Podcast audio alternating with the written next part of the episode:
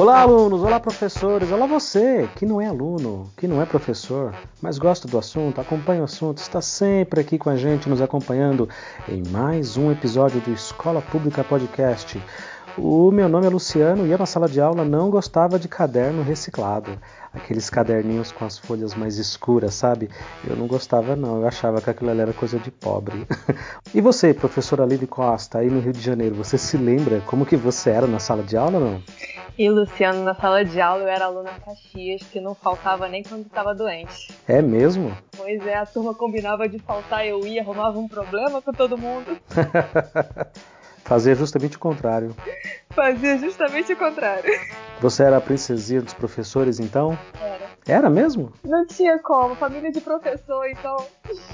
Ah, tá. Os seus pais eram professores, então. Interessante. Meus, a minha mãe é professora, meu pai se tornou professor anos mais tarde. E nesse meio tempo, entre minha mãe e meu pai, minhas filhas se tornaram professoras.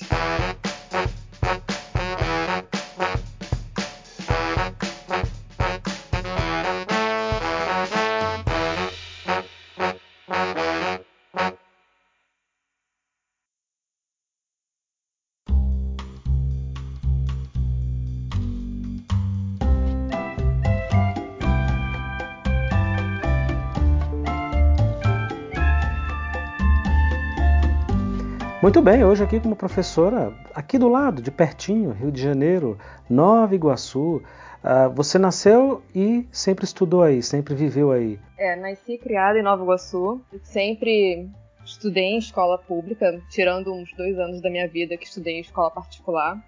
Uhum. É, desde pequena dentro de escola, porque minha mãe sempre foi professora, as minhas tias foram minhas professoras também, quando eu já estava terminando o ensino médio, meu pai também se tornou professor, então eu gosto de brincar que aqui em casa a gente consegue abrir uma escola se quiser. é, já tem pelo menos três professores aí garantidos, né? Pelo menos três. Pelo menos um cursinho, se não a escola, mas um cursinho já está garantido. Dá. Eu sou de português, inglês e história. Uhum. As minhas tias são de geografia. A minha uhum. mãe de português. Meu pai matemática. A minha irmã, apesar de não exercer o magistério, é de espanhol. E a minha prima, que não dá aula da, da disciplina, ela tá nos anos iniciais, mas a minha prima é formada também em biologia. Então vai a escola toda. É, tem tudo. Se um professor sozinho já dá português, inglês e história, tá, tá com a escola aberta já, pode começar. Pode contratar o CNPJ. Falta arte e educação física. É, falta arte e educação física, tá em escassez. Cada vez mais em falta esses profissionais. Bom, um dos motivos de eu convidar você para participar aqui com a gente é justamente para trazer esse olhar de um estado tão grande, tão gigante quanto é o Rio de Janeiro. Ah, em população, em PIB, em problemas, como São Paulo também. Uh, para trazer esse olhar e junto com a gente tentar traçar um paralelo de como que as coisas são aqui em São Paulo, como que elas são aí no Rio de Janeiro. A gente está falando de escolas estaduais, né? O que é bem bacana porque dá para ter um paralelo bem claro, bem explícito das coisas, da realidade, dos problemas, das demandas, né? Deve ter muita coisa semelhante, eu acredito, mas também deve ter muitas surpresas. É por esse caminho que eu gostaria de ir. E eu já quero começar com um tema polêmico. Eu tenho conversado com muitos colegas, gravei com a Ludmilla, lá de Minas Gerais, gravei com o Felipe Fraga, lá de Canoas, no Rio Grande do Sul, é, diretor de escola, inclusive, além de professor, diretor de escola, é, também com a Tamires, do Paraná, e outros colegas do Ceará, da Bahia, e vários e vários aqui de São Paulo também. E eu quero começar já com a pancada. Uh, aí no Rio de Janeiro, os alunos podem ser reprovados Uh, faço essa pergunta pelo seguinte: os alunos, ao final do ano, mesmo com uma quantidade imensa de notas vermelhas, pode reprovar o aluno no final do ano? Ou tem a progressão continuada, que aqui em São Paulo nós chamamos pejorativamente de aprovação automática?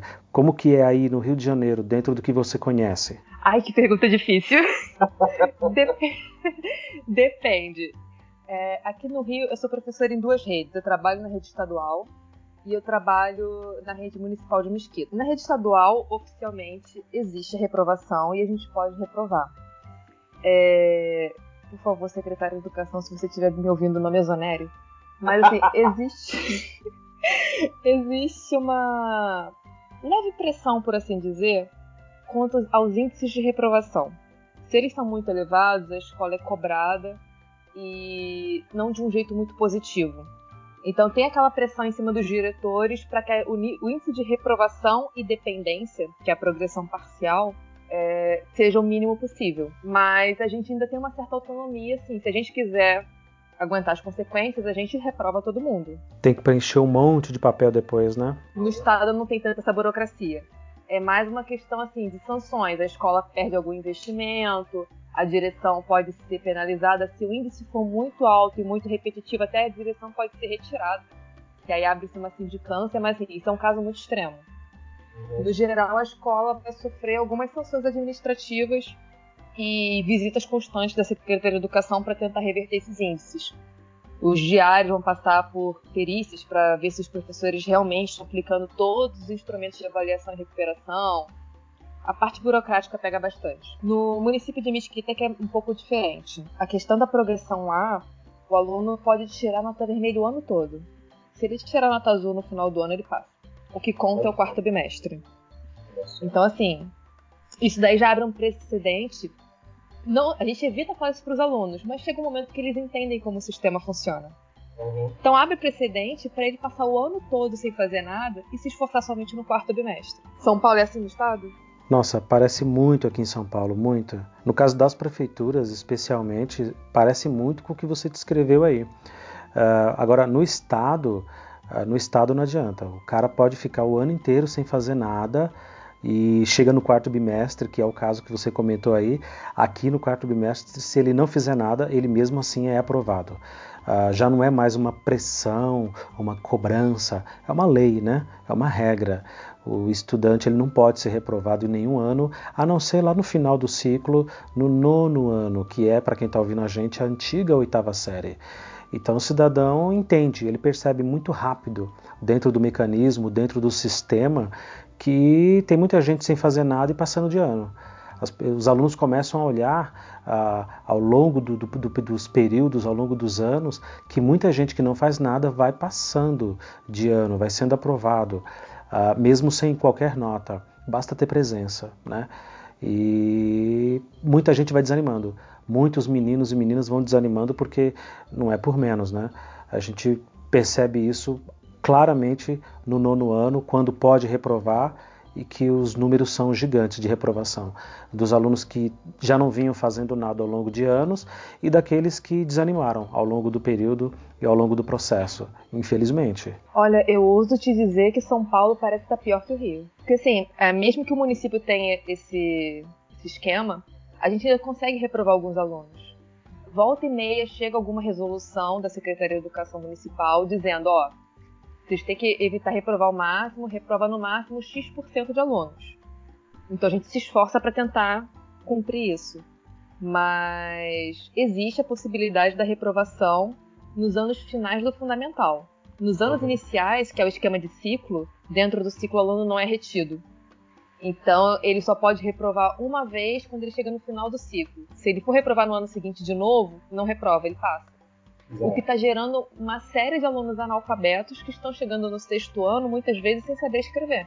Eu entendo, né, a gente discutiu isso em outros episódios. No episódio número 1, um, inclusive, quando eu fiz a pergunta: a escola morreu? Uh, de que a reprovação em massa, tal como era, ela não ajudava muito na questão do aprendizado, né? Ela não representava diretamente nenhuma melhora no conceito de educação, nos índices, nos números, na qualidade do ensino, no dia a dia ali da escola, não resolvia nada. Mas eu também tenho sérias dúvidas sobre a eficiência da aprovação continuada, dessa aprovação por ciclos e não mais de ano a ano. Para quem está ouvindo a gente tem mais de 30 anos, quando a gente estudava, sabe como é, né? Chegava no final do ano, não estudou, reprova de ano. Repete de ano e vai ter que fazer tudo de novo. Agora não é mais assim. Agora é por ciclos. Você fica ali entre ciclos de 3 a 4 anos e você só pode ser reprovado no final desse ciclo. Uh, mais uma vez, isso explica por que no nono ano, que é a antiga oitava série, a quantidade de reprovações são enormes, imensas, e no ensino médio, que não tem aprovação por ciclo, é o tradicional ali, o aluno pode ser reprovado ao final de todos os finais de ano, tanto do primeiro, segundo, terceiro ano do ensino médio, as reprovações são gigantes, são números assustadores. É justamente o recorde de evasão, né?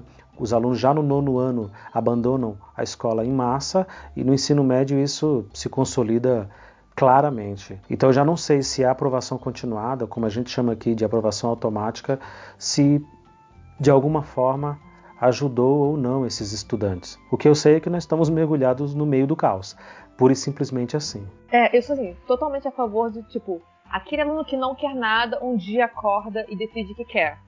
Eu sei que ele vai ter muita dificuldade de acompanhar porque ele passou um bom tempo sem querer nada. Mas o esforço dele eu entendo que vai compensar. Então, assim, eu entendo totalmente esse cidadão acabar precisando de uma ajuda para passar. O que não entra na minha cabeça é o cidadão que não faz nada e eu sou obrigada a passar. Sem dúvida, porque se por um lado a aprovação continuada, a reprovação por ciclos e não mais de ano a ano, como era uh, antigamente, ela vinha para acabar com essa reprovação em massa, pelo menos para tentar diminuir esse impacto, por outro lado, a gente sabe como é o ser humano e a gente sabe como que é a cultura brasileira e esses brasileirinhos desde muito cedo eles já buscam as facilidades, eles buscam ali o que é mais cômodo, o que é mais prático para eles. Eles entendem que, bom, muita gente não está fazendo nada e está passando, então é por aqui que eu vou num contexto em que as famílias estão completamente ausentes, o Estado não investe absolutamente nada. A minha realidade é apenas de giz e lousa e mais nada e mais nada. Enquanto se discute é, ideologia de gênero na sala de aula, enquanto se discute é, internet das coisas, educação 4.0, sabe, é, o 5G na comunicação da internet para as escolas, nada disso chegou até mim, porque eu ainda estou no GIS lousa, pura e simplesmente. As vidraças estão quebradas, a escola está mal pintada porque não tem verba, os ventiladores estão quebrados e não funcionam, as tomadas, caso você queira ligar qualquer aparelho para trazer uma aula diferente, elas não funcionam. Então, assim, é nesse contexto que nós estamos. E a aprovação continuada, nesse ponto, ela veio para piorar. Porque se a ideia original, como a gente já discutiu lá no episódio número 1, era realmente colocar as coisas no seu devido lugar para trazer uma oportunidade maior para que esse menino, de repente, se ele não consegue entender tudo o que precisou durante um ano, mas talvez no ano seguinte ele vai entender, não sei, não funcionou. Se a ideia era essa, não funcionou, porque o modelo foi implementado, mas o resto, todo o corpo, não foi modificado. E aí, quando você diz que essa impossibilidade de reprovação está gerando alunos analfabetos passando ano após ano, é a realidade que eu observo, é a realidade que eu percebo desde o sexto aninho ali, que é a antiga quinta série. Quando eu recebo esses alunos no primeiro dia de aula, já faço uma série de diagnósticos, já faço uma série de percepções ali para entender que é que eles sabem, o que é que eles não sabem, de qual ponto de partida eu vou seguir, sabe? Da onde que eu vou começar e o que é que dá para fazer. Eu te digo seguramente que entre 60 e 70% no mínimo não sabem o básico em matemática o básico. Eles não conseguem realizar uma divisão simples, sabe? Coloca ali um númerozinho numa chave, bota para fazer divisão e não consegue. Não consegue. Colocar isso num contexto, numa, num problema, numa historinha, pior ainda. Aí você não consegue mesmo, porque já junta com o analfabetismo é, da língua portuguesa diretamente, né? Não consegue. Então veja só como que a coisa está caminhando. É triste, é muito triste. No município de Mesquita não existe a progressão parcial ou o aluno passou ou ele reprovou. E ele pode reprovar em duas matérias sem que nada aconteça com ele. E aí no município entra uma outra burocracia que é a gente tem que fazer relatório para os alunos que estão reprovados, mas somente os que estão reprovados de fato. Então, digamos, ele ficou reprovado só comigo, que no município do aula de inglês, e passou com todos os outros professores. Ok, sem problema. Agora, se ele reprovar com todos os professores, todos os professores são obrigados a fazer um relatório manuscrito, não pode ser digitado, explicando por que, que aquele aluno não conseguiu passar e quais estratégias foram aplicadas para tentar reverter aquilo. Eu acho isso uma burocracia, digamos assim, burra, porque se ele não passou com todos os professores, o problema é obviamente o aluno que não fez. Se fosse a questão de tipo, reprovou com um ou dois, e aqueles dois professores têm que explicar por que, que o aluno reprovou só com eles, é mais compreensível do que todo mundo ter que fazer. mas é um jeito de pressionar o professor para evitar o máximo de reprovação, porque dá trabalho. Eu, eu não sou adepto às teorias de conspiração e nem essas maluquices que muita gente fala, e professor então adora isso. Uh, mas isso daí, na prática, na prática, é exatamente isso. Você obriga uma série de professores a fazer relatórios e mais relatórios no final de cada ano para explicar, para justificar de próprio punho, sabe, escrevendo ali uh, por que, que aquele aluno não foi aprovado, os sete, oito, nove professores que esse menino, essa menina tem, para forçar, para forçar para que não seja reprovado, para que dê mais trabalho. Para quem está ouvindo a gente, se você reprova três, quatro alunos por sala, tem professor que tem 10, 11 salas, então vai multiplicando aí a quantidade de alunos que você precisa relatar os motivos da sua reprovação.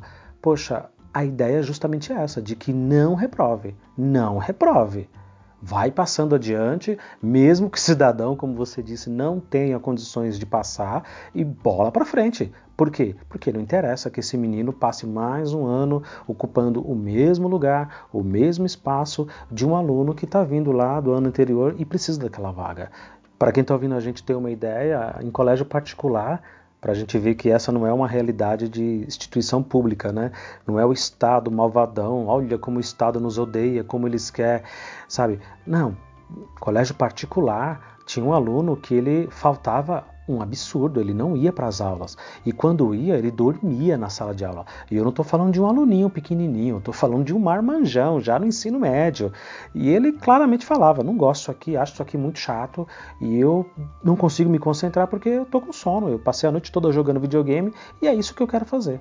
Um dia conversando com ele, eu falei: Mas é seu pai, sua mãe não, não, não conversa com você, os horários para você dormir, você estuda de manhã, como é que você passa a madrugada inteira acordado e tal? Mas ele não estava nem aí, nem aí. Resultado: final do ano, Olha, infelizmente ele não tem condições, ele não tem nota, ele não entregou trabalho, ele não realizou as provas, ele não tem condição. A diretora da escola, que em via de regra dessas escolas menores de bairro, elas são as donas da escola, né, a diretora, me chamou no canto e falou: olha, a gente precisa fazer aí uma recuperação, garantir com que ele tenha mais uma outra oportunidade. E eu, com todo o espanto do mundo, falei: tá, ok, né? Pensei comigo, você que manda. E fui lá, elaborei uma série de avaliações, de trabalhos e mais uma prova, mais alguma coisa para tentar recuperar. Cidadão não fez, não fez, não estava nem aí. Feito isso, então, mas a gente precisa tentar recuperá-lo uma outra vez, dar mais uma oportunidade. E aí eu comecei a entender qual era a jogada, né? Qual era o lance. Ah, eu fiquei tão bravo e não recomendo que ninguém faça isso, porque afinal de contas os boletos chegam e a gente precisa trabalhar. Eu fiquei tão bravo que insisti e falei: não, tudo bem, vamos reavaliá-lo, vamos dar outra chance. E novamente apliquei lá os testes, trabalhos e tudo, e ele insistiu em não fazer. Acho que na terceira vez em diante, a diretora já desistiu e falou: ok, ok, já entendi, ele reprovou, tudo bem, deixa para lá. E ele realmente acabou reprovando. Mas foi um suruço danado para chamar essa família, para explicar. Então, olha só, vocês pagaram 12 prestações e chegou no final do ano, ele não passou e vocês terão que pagar de novo para que ele curse a mesma série. Foi uma pequena confusão ali. Não sobrou para mim, porque eu não sou dono da escola, eu não estou nem aí. Fiz a minha parte e estava muito bem embasado e muito bem documentado. Mas essa não é uma realidade apenas do serviço público. A coisa também aperta o cinto lá no particular. E como essas, eu conheço muitas outras histórias que falam isso. Infelizmente, a questão da aprovação é um estigma, é uma chaga, é uma coisa que uh, poucas pessoas gostam de falar, tanto no serviço público quanto no particular. As famílias, então, nem se fala.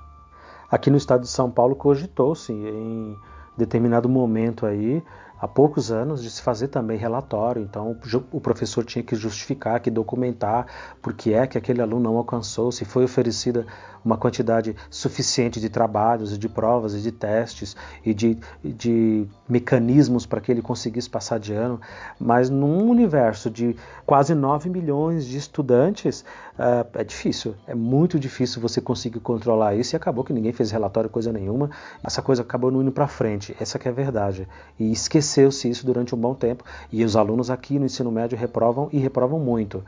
E para ficar bem claro, eu não, eu não, digo isso com alegria, tá? Porque eu não sou a favor de reprovação em massa, não fico contente quando o aluno reprova, mas eu entendo que dentro do contexto que nós estamos, dentro dessa realidade, esse é um mal menos pior do que passá-lo ano após ano sem que ele saiba de absolutamente nada. Sabe, o sujeito chega ao terceiro ano do ensino médio, depois de 12 anos de estudo, 12 anos, e ele não consegue passar no vestibular. Ele não consegue escrever uma redação, ele não consegue escrever um texto de 10 linhas e ler o que ele mesmo acabou de escrever. Então, é terrível, é terrível. Sim, e é, aqui eu acabo lidando com duas pontos, porque o estado do Rio está fazendo o máximo possível para ficar somente com o ensino médio. Ah, não conseguiu ficar 100% com o médio ainda, mas está caminhando para isso. E a escola que eu estou atualmente no estado, ela é somente de ensino médio, parte regular e majoritariamente integral. E no município eu lido só com ensino fundamental 2. Eu vejo assim, cada vez mais o aluno que vai para o estado, ele vai muito despreparado para o básico. Ele não consegue entender coisas simples. Às vezes eu estou dando aula e no estado eu trabalho com empreendedorismo e a abordagem da disciplina é diferenciada. Então eu lido muito com interpretação, leitura e atividades. Às vezes eu estou falando uma coisa e o aluno não consegue entender porque aquilo para ele é muito abstrato. Ou ele não consegue entender que o que ele está tentando me dizer é exatamente a mesma coisa que eu disse. É, um exemplo banal, mas assim, aconteceu essa semana.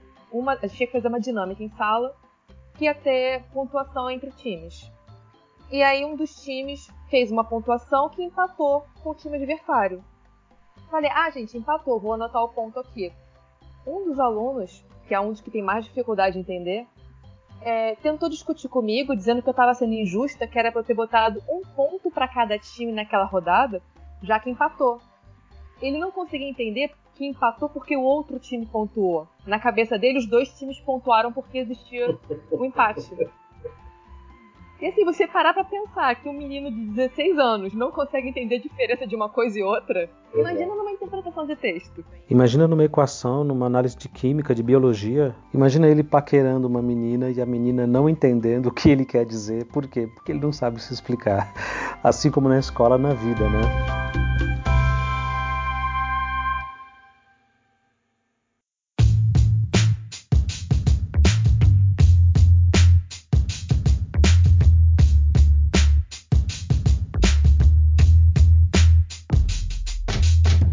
Professora Aline Costa, nascida aí no Rio de Janeiro, carioca.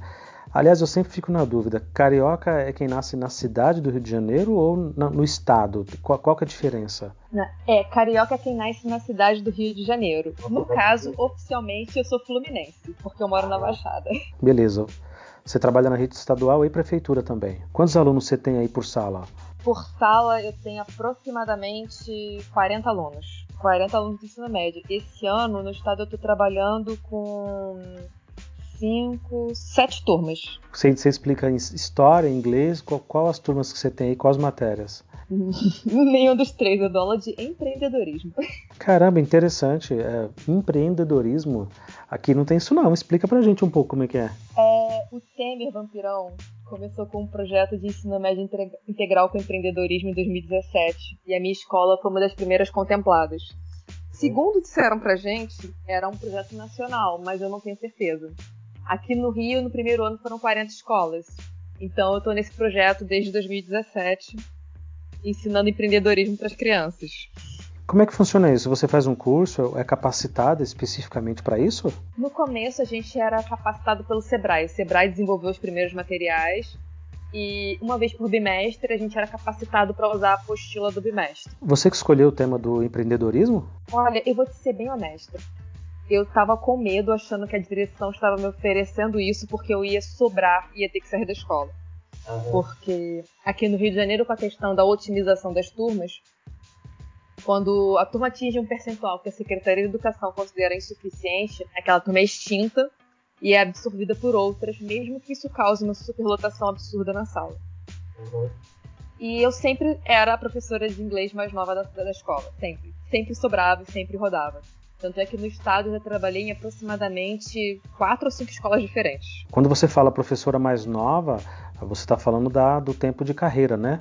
Os professores que têm mais tempo de aula, mais tempo de experiência ali, eles pegam as aulas primeiro e quem é, tipo, recém-formado, por exemplo, vai pegar um pouco depois. É mais ou menos assim, é, assim no Rio, mas a questão é a alocação. É, eu era a professora mais nova na escola. Então, a minha prioridade de permanência é inferior de, de que um professor que está mais tempo. É meio que um senso comum. Hoje em dia não existe uma legislação que garanta isso, mas é um senso comum na rede. E a direção me fez a oferta. Eu achei que justamente por isso, porque eu não fosse ter tempos de inglês no ano seguinte, e aceitei. E acabei gostando da proposta diferenciada da, da matéria, porque, assim, apesar de não, não era para ser um ponto negativo, mas é, a disciplina não tem nota. Mas a abordagem dela é diferenciada, tanto na questão dos textos quanto das atividades. Então, eu consigo que os alunos prestem mais atenção em mim dando aula de empreendedorismo do que dando aula de inglês. E qual é o conteúdo numa aula de empreendedorismo, por exemplo? Os alunos estudam o que exatamente? Então, aí vem a questão da mudança. Ano passado, o curso mudou. O nome do curso era Ensino Médio Integral em Empreendedorismo e agora passou a ser técnico em administração com ênfase em empreendedorismo. A questão toda é: o conhecimento de administração está diluído do, dentro do, do, empreendedorismo.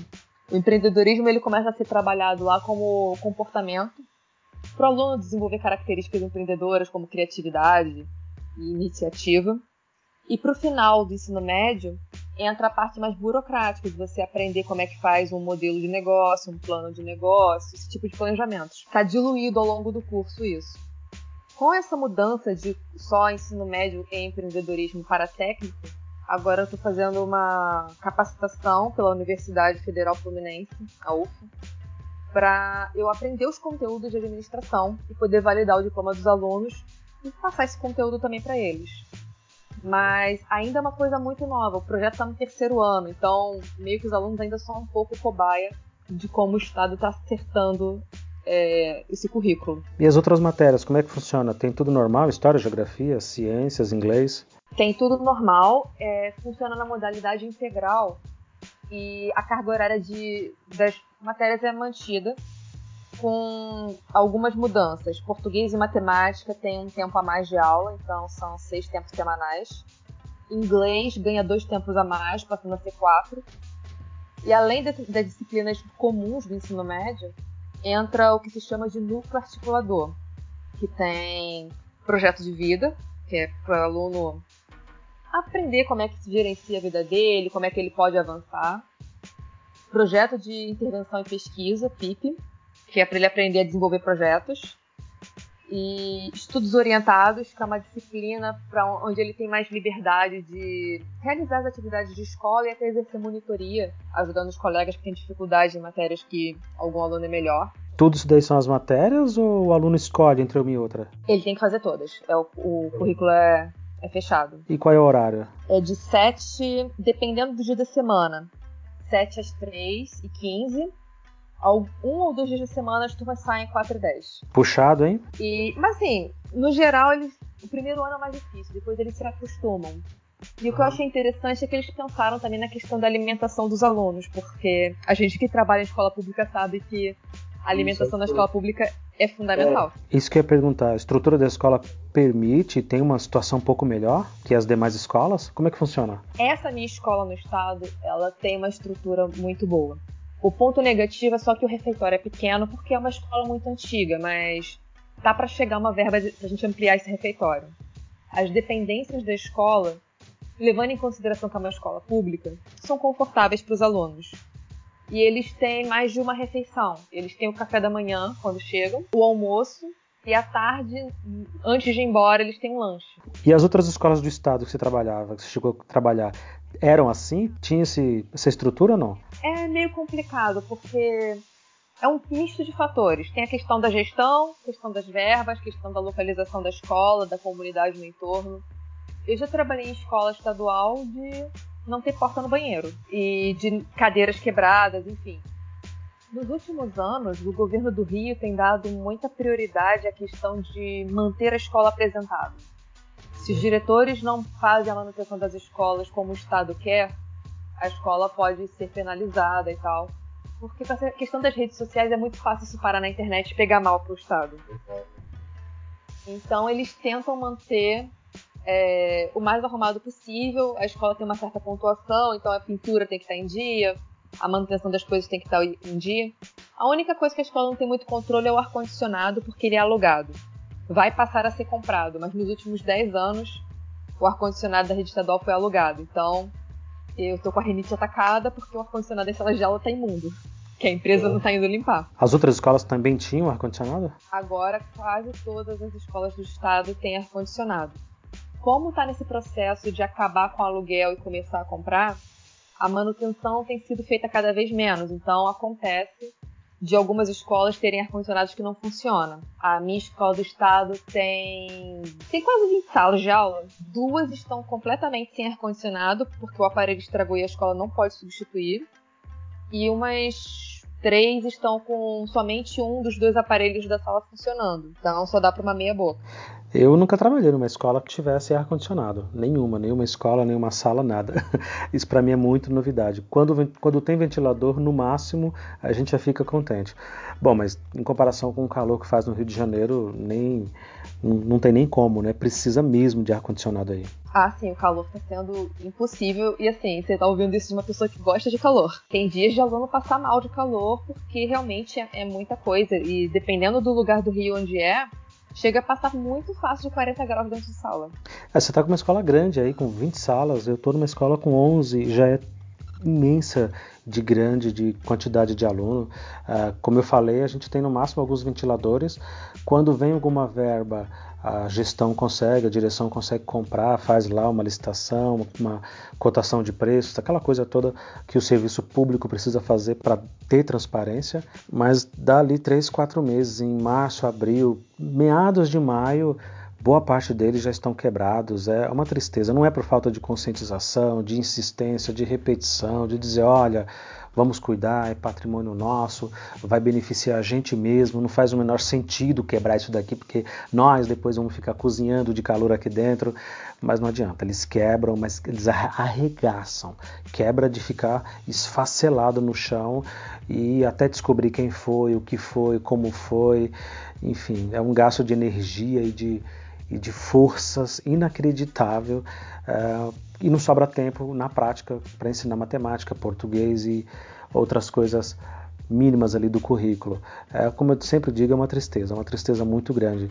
Esse hábito ruim, né, que nós brasileiros temos e esses meninos e meninas desde muito cedo eles têm de que a coisa pública não é de ninguém, ela não é nossa, ela não é do outro, não é minha, ela é de ninguém, ela tá ali então tanto faz quebrar, estraçalhar e, e, depredar e jogar fora, pichar todas as paredes, deixar tudo emporcalhar, tudo feio.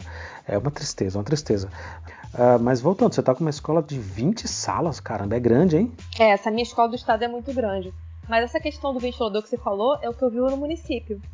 Uh, atualmente a minha escola do município é pequena. Eu também já rodei umas 6, 7 escolas no município.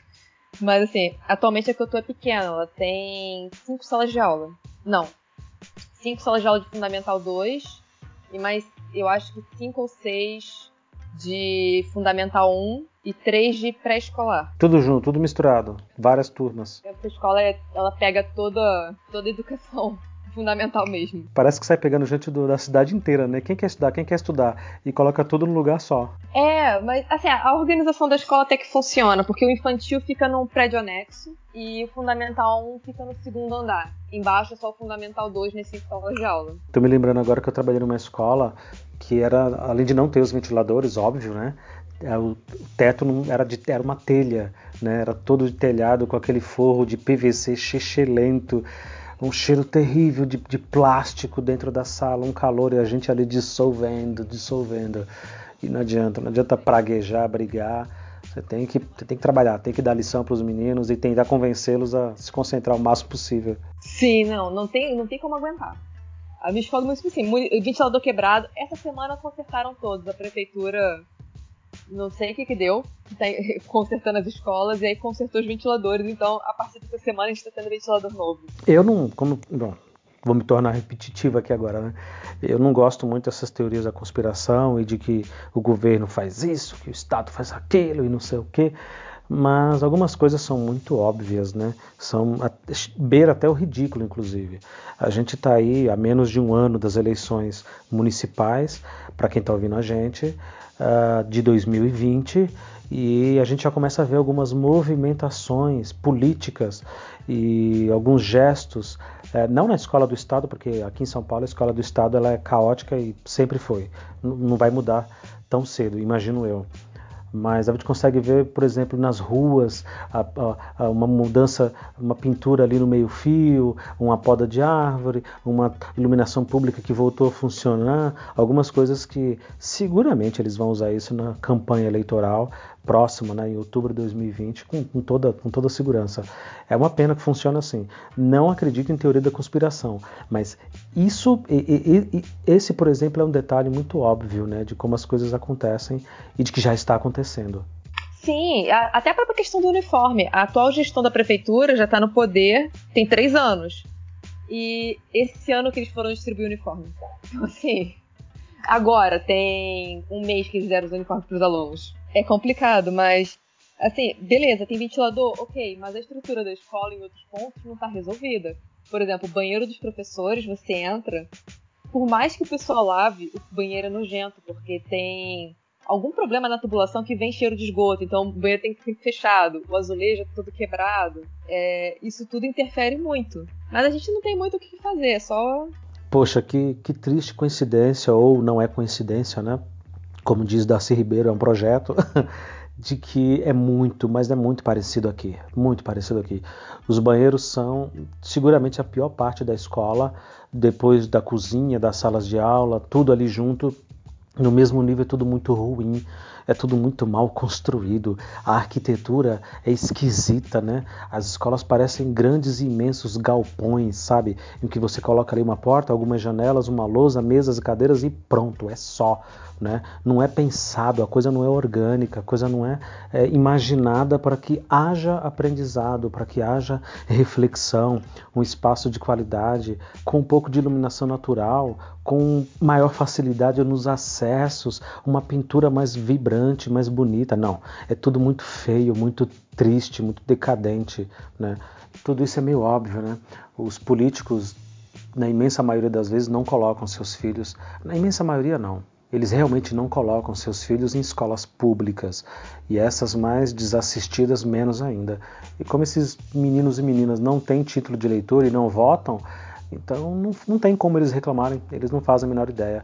Os pais, infelizmente, também não são tão presentes dentro das escolas, também não podem observar e depois reclamar e, questionar. A não ser quando o professor faz greve. Aí eles questionam bastante, brigam, ficam bastante bravos com a gente. Uh, mas no geral, as escolas são muito feias, são muito mal planejadas, estão caindo aos pedaços e isso influencia sim, isso influencia diretamente no conhecimento, no aprendizado, na vontade de estar naquele ambiente, de participar do conhecimento naquele ambiente. É uma pena. É uma pena, me dá um certo alívio de saber que não é só aqui que a coisa está ruim, que isso é generalizado, mas é lamentável observar isso, sabe? De que tanto o Rio quanto São Paulo tem problemas estruturais muito graves e muito semelhantes.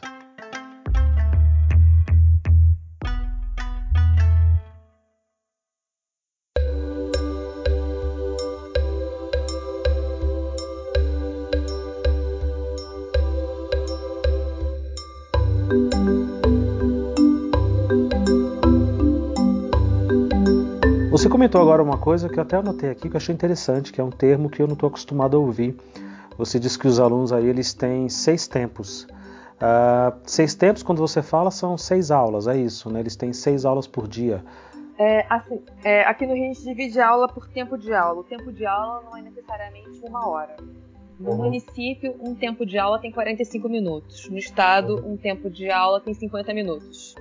É, aqui também. Aqui também a gente, quando chama de hora-aula, o pessoal confunde e acha que é uma hora, mas não é. É uma aula. Uh, também no estado é 50 minutos.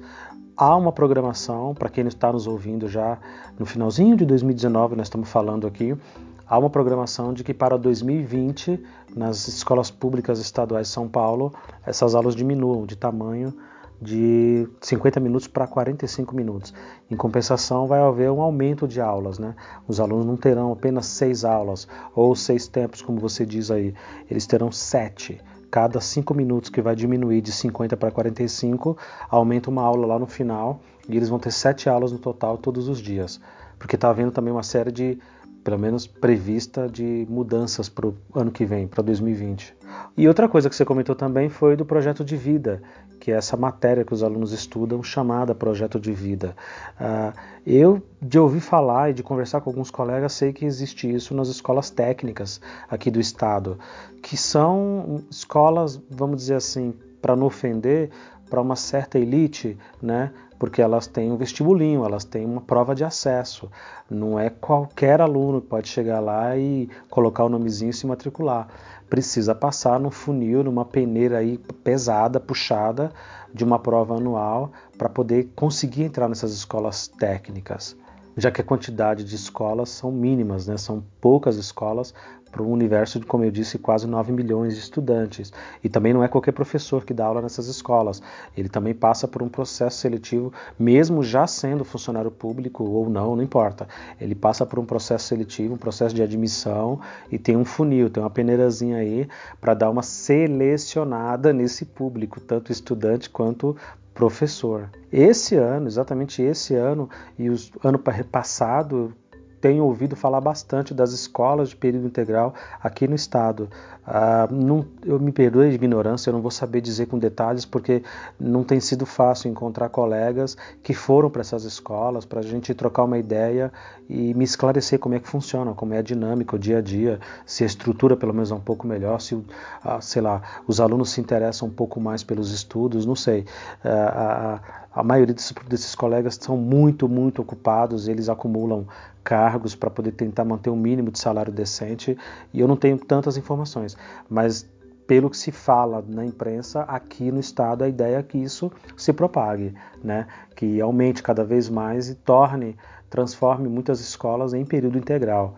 Essa questão do projeto de vida e até o próprio empreendedorismo eles estão na BNCC nova, então uhum. meio que já é um jeito de estar adiantando isso. Mas essa questão das escolas integrais que você falou, é, do técnico, aqui no Rio também é assim. A gente tem no estado a Cefet e a nível federal os institutos federais, que você só entra por concurso. Você tem que fazer um concurso para você estudar lá e o professor tem que fazer um concurso específico para trabalhar lá.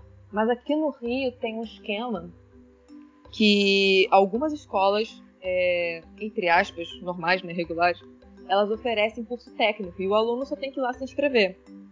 Esse curso de administração com ênfase em empreendedorismo que eu, que eu dou aula é um desses, mas tem escola que tem curso só de administração, tem escola que é curso em logística e afins, que aí são escolas que é só você chegar e se matricular, se tiver vaga, você estuda, não tem prova e parece que ensina por módulo não conheço muito bem o esquema das outras escolas porque nunca tive contato. São mas no geral, para você fazer um curso técnico, é, são escolas específicas e elas têm prova para você entrar, tem concurso para você. Projeto de vida, sinceramente, entram como disciplinas à parte, mas pode e são trabalhados transversalmente nas outras disciplinas, porque a gente parando para pensar, projeto de vida, principalmente, é uma coisa que falta muito para os nossos alunos. Eles não têm perspectiva.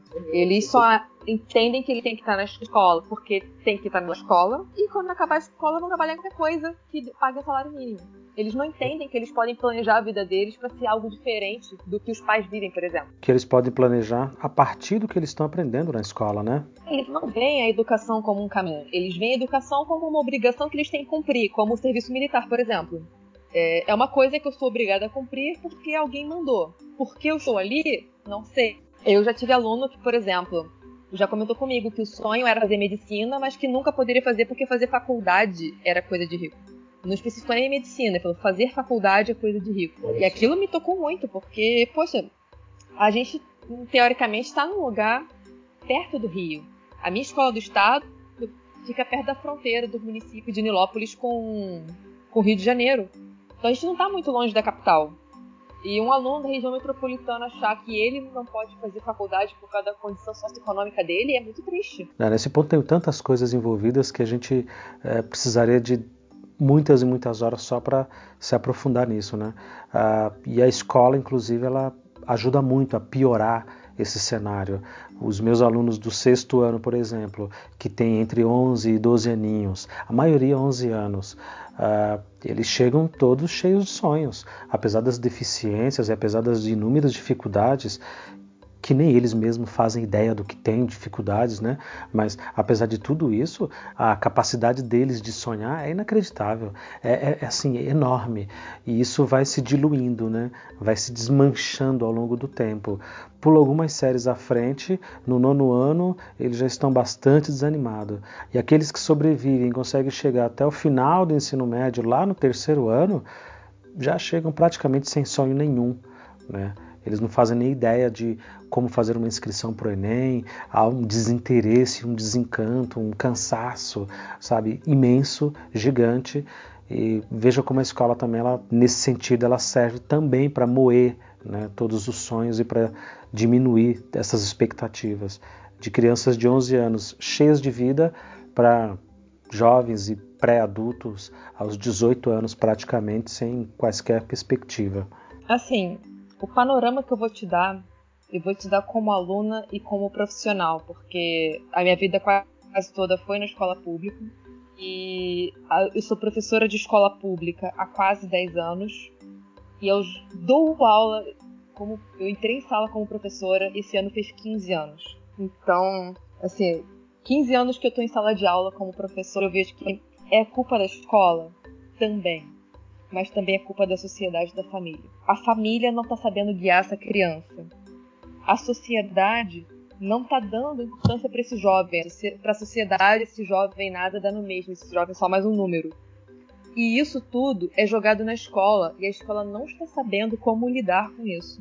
Eu não estou dizendo que a escola tem que ser babá de aluno, tem que suprir o papel da família.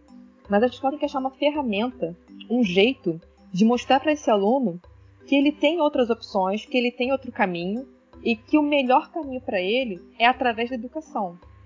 Como a escola vai fazer isso sem o apoio da sociedade, sem o apoio da família, é a pergunta de um milhão. É o que a gente tem que descobrir como fazer.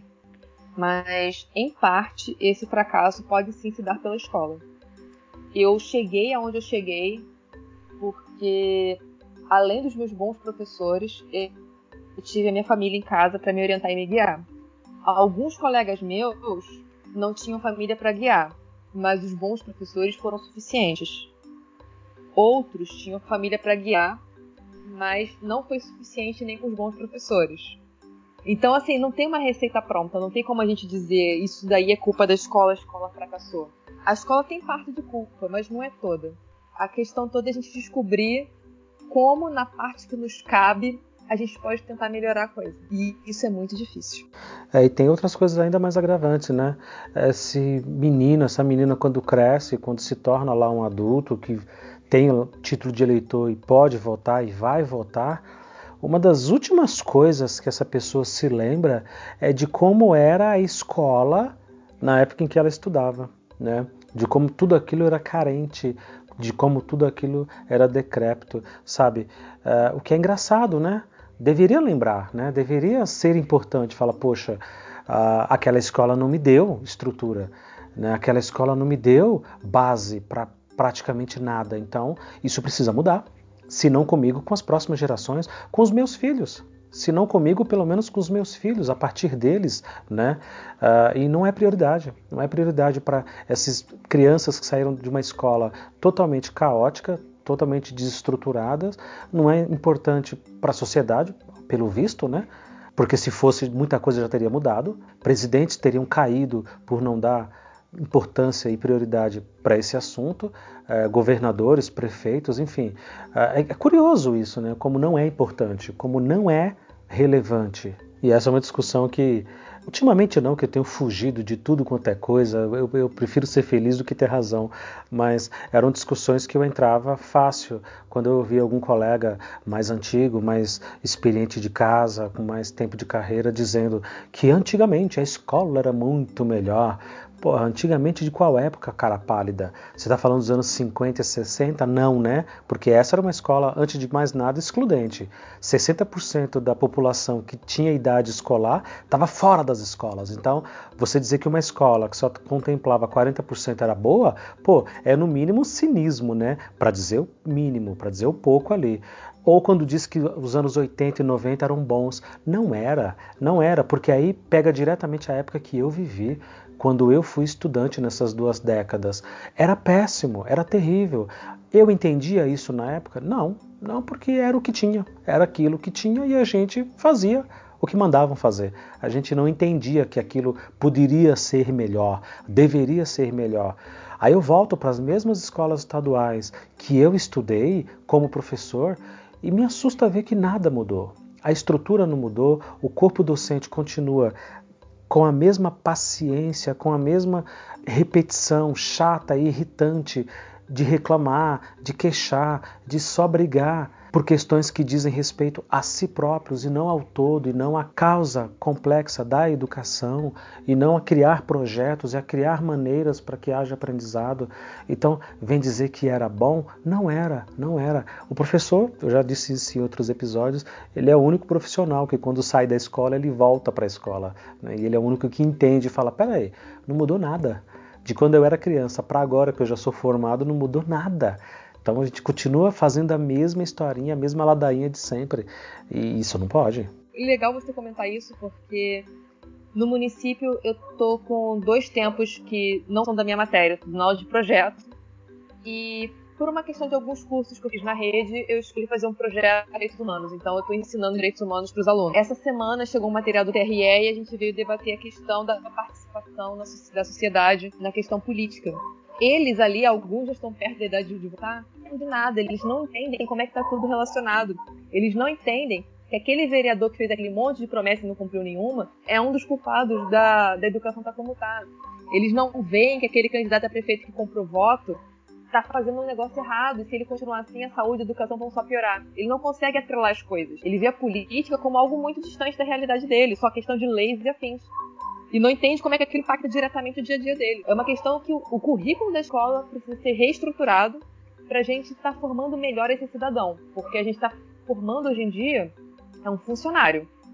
É um empregado. A gente não está necessariamente formando um cidadão. E funcionários e operários precários, né? Porque a imensa maioria vai para um emprego é, que paga menos, para o emprego menos qualificado que tiver e o mais básico e o mais subalterno possível eu, com muita tristeza, encontro e reencontro muitos desses alunos no mundão aí fora, a maioria em subempregos. Você não encontra gente muito bem formada, gente muito bem encaminhada na vida. Uh, é lógico que existem as raras e, e poucas exceções, mas não vale nem a pena citar, porque justamente são tão raras, mas uh, são empregos terríveis, são empregos que pagam muito pouco. Isso por conta justamente da precariedade que é. Não sabe ler e escrever corretamente, não sabe interpretar um texto minimamente, não sabe fazer as quatro operações basicamente, apesar de todo o esforço, de toda né, tentativa ali dia após dia. Uh, esses dias eu estava discutindo com os meus alunos do sétimo ano, uh, discutindo no bom sentido, uh, qual o sentido, né? Qual o sentido deles estarem ali todos os dias? Porque pensa, eles ficam 5 horas por dia dentro da escola, são 25 horas por semana, são 100 horas mais durante 7 anos. Os alunos que estão no sétimo ano hoje estão há sete anos dentro da escola, tirando a pré-escola, prézinho, jardim da infância, essa coisa toda. Mas no ensino regular eles estão há sete anos ali dentro. Poxa, tentando trazer para eles um pouco desse choque de realidade. Falar, olha só, é da vida de vocês que eu estou falando. Vocês entram aqui sentam todo dia. A gente precisa fazer esse tempo valer a pena. A gente precisa que isso dê em algo, não pura e simplesmente copiar lição Olha que coisa terrível, copiar lição. Professor, você não vai dar lição? Se você não passa algo na lousa, não escreve, eles acham que não tem aula. Que a aula, quando é discutida, quando ela é debatida, quando é uma troca de ideia, aquilo não é aula. Eles acham que aquilo ali, sei lá, é qualquer outra coisa, sem importância, sabe? É, trazendo essa reflexão para eles de que eles entendam de que esse tempo é extremamente valioso. Isso deve ser aproveitado. Isso tem que trazer algum fruto, porque senão não vale a pena. Todos nós estamos ali perdendo tempo, na verdade, principalmente eles. Tempo e vida. E aí eu faço minhas as palavras da professora Ludmilla, lá de Minas Gerais, que gravou com a gente o episódio número 15, quando ela diz: ah, a gente vai trocar a família? A gente consegue trocar a família, já que a família é tão ausente e já que a família não consegue trazer essa realidade para esses alunos e a importância do conhecimento e do tempo que eles estão investindo ali? Não, a gente não vai conseguir trocar a família. Então, uh, vamos, vamos ter que trabalhar com o que tem vamos ter que trabalhar com o que tem, porque o Estado de um lado não nos apoia, as famílias do outro lado não entendem também o que podem fazer, não compreendem a, força que elas têm para nos apoiar, e essa tem sido a minha obsessão, né? Como gerar aprendizado, como fazer que aquele minuto, aquele segundo, aquelas horas ali se transformem em conhecimento, que aquilo gere algo relevante e que eles gostem e que eles abracem e queiram fazer cada vez mais. Né? Essa tem sido a minha é, sanha, a minha obsessão há muitos anos e não sei se estou próximo de conseguir. É, tenho fracassado muito, tenho insistido mais ainda e tenho pensado insistentemente nessa questão do conhecimento como algo prazeroso, como algo que traga um retorno prático, objetivo e que seja palpável, né? que eles possam enxergar isso de alguma forma como algo real, para que vale a pena todo o tempo investido e todo o tempo vivido ali dentro da escola. Imagina 12 anos, né? Eu estou falando de aluno de sétimo ano que está há 7 anos, mas no total são 12 anos, mais de uma década. É muito tempo, muito tempo.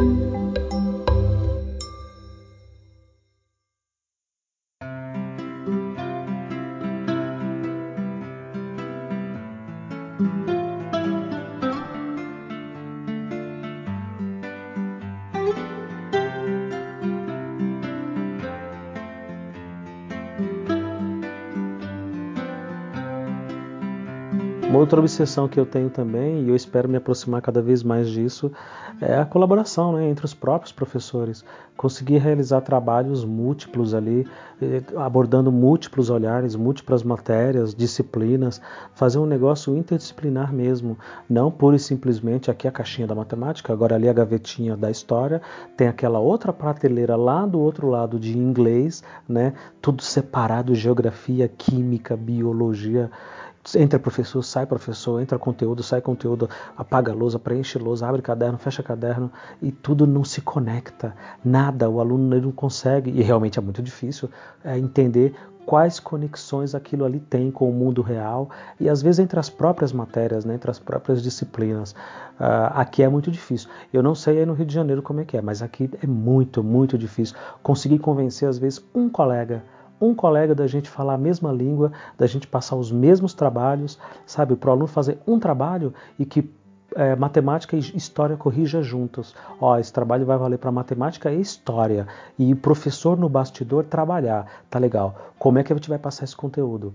Como é que a gente vai pedir Uh, um, como é que a gente vai contextualizar para que o aluno elabore, sabe, uma apresentação, uma dissertação, um trabalho, um vídeo, um vlog, enfim, qualquer coisa.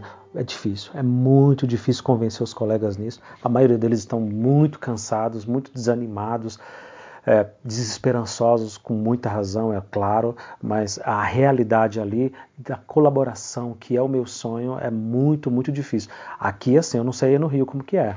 Então, entra mais uma vez naquilo que eu comentei, é, de uma escola para escola.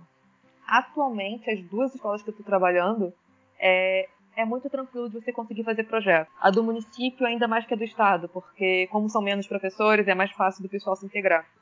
A do estado, é, por mais que não sejam todos os professores que queiram participar dos projetos, a maioria, ou uma grande parcela pelo menos, é, consegue se integrar e, e ajudar. É, recentemente teve uma feira de matemática que eu e outros professores fomos convidados a ser avaliadores e a liberar os alunos para participar.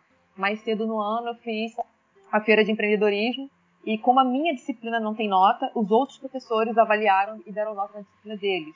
Alguns professores inclusive, chegaram a passar trabalho em conjunto comigo para a feira.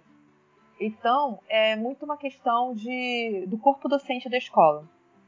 Quando a administração escolar e o corpo docente conseguem falar uma mesma língua, é mais fácil.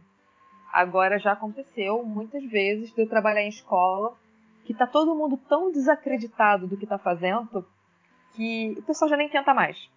Eles só veem os empecilhos e, e não tentam mais nada porque ou não querem ter trabalho ou realmente já não acham que aquilo ali vai valer a pena por causa da, das questões do sistema e do próprio desinteresse dos alunos. É muito uma questão de sorte. Você ter a sorte de você estar na equipe certa. É, eu estou procurando há um bom tempo essa sorte. às vezes encontro, às vezes não, às vezes desencontro. É para dar um exemplo para quem está nos ouvindo e não se lembra de como que era a sua época de escola, uh, os meus alunos do sexto e sétimo ano eles têm oito matérias, são oito professores diferentes, oito disciplinas e eles têm que dar conta daquilo, eles têm que se virar para estudar e né, responder tudo aquilo ali que eles recebem todo santo dia. Uh, se eu conseguisse a colaboração de metade desses colegas, sei lá, quatro matérias, já seria uma vitória inacreditável, sabe? Juntar ali quatro matérias, vamos falar do mesmo tema, sei lá, da 20, uh, matemática, português, história, geografia, se vira.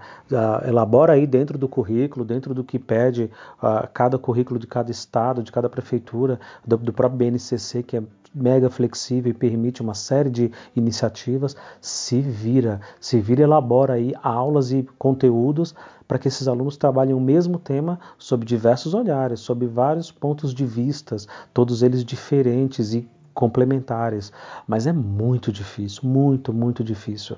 Uh, cheguei perto algumas vezes de conseguir realizar, mas é, é complicado demais.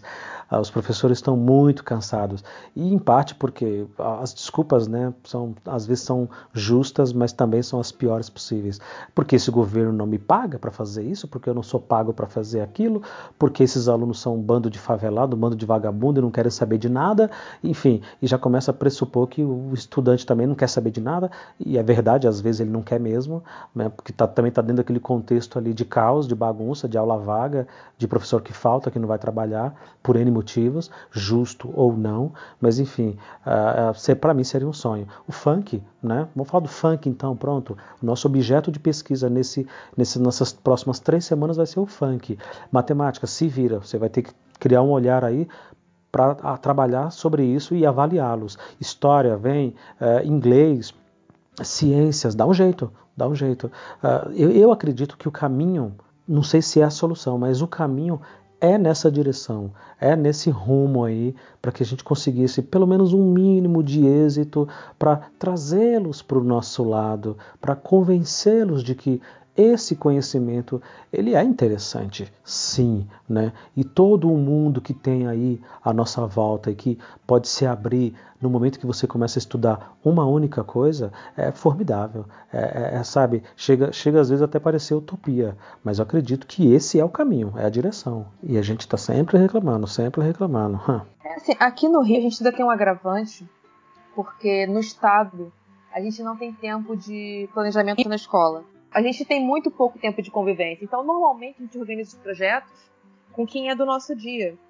E, como eu te falei, eu já trabalhei em várias escolas. No município, aproximadamente sete. No estado, aproximadamente cinco ou seis. E esse, esse minha conjuntura atual é a mais favorável para isso.